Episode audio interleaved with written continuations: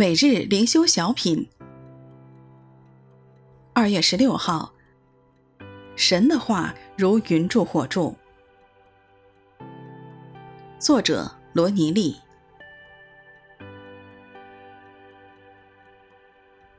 每逢云彩从帷幕收上去，以色列人就启程前往；云彩若不收上去，他们就不启程，直到云彩收上去。出埃及记四十章三十六到三十七节。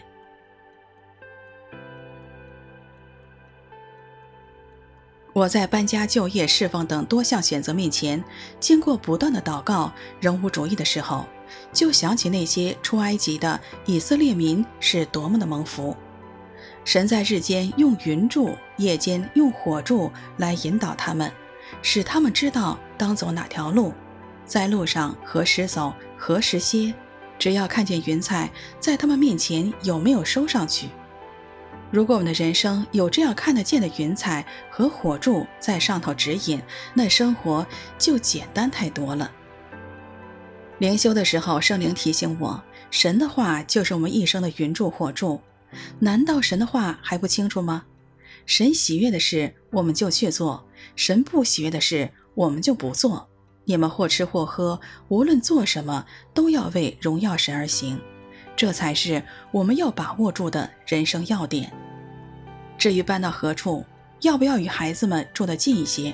至于你从事什么专业工作，做教师还是做工程师，只要谨守神的话，行事为人与所蒙的恩相称，就不会虚度人生了。当然，在各样选项中，更有机会来见证和侍奉神的，就更有可能出自于神对我们的引导。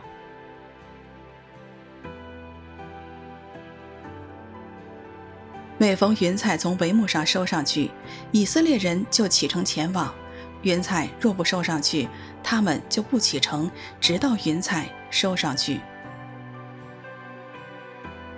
出埃及记四十章三十六到三十七节。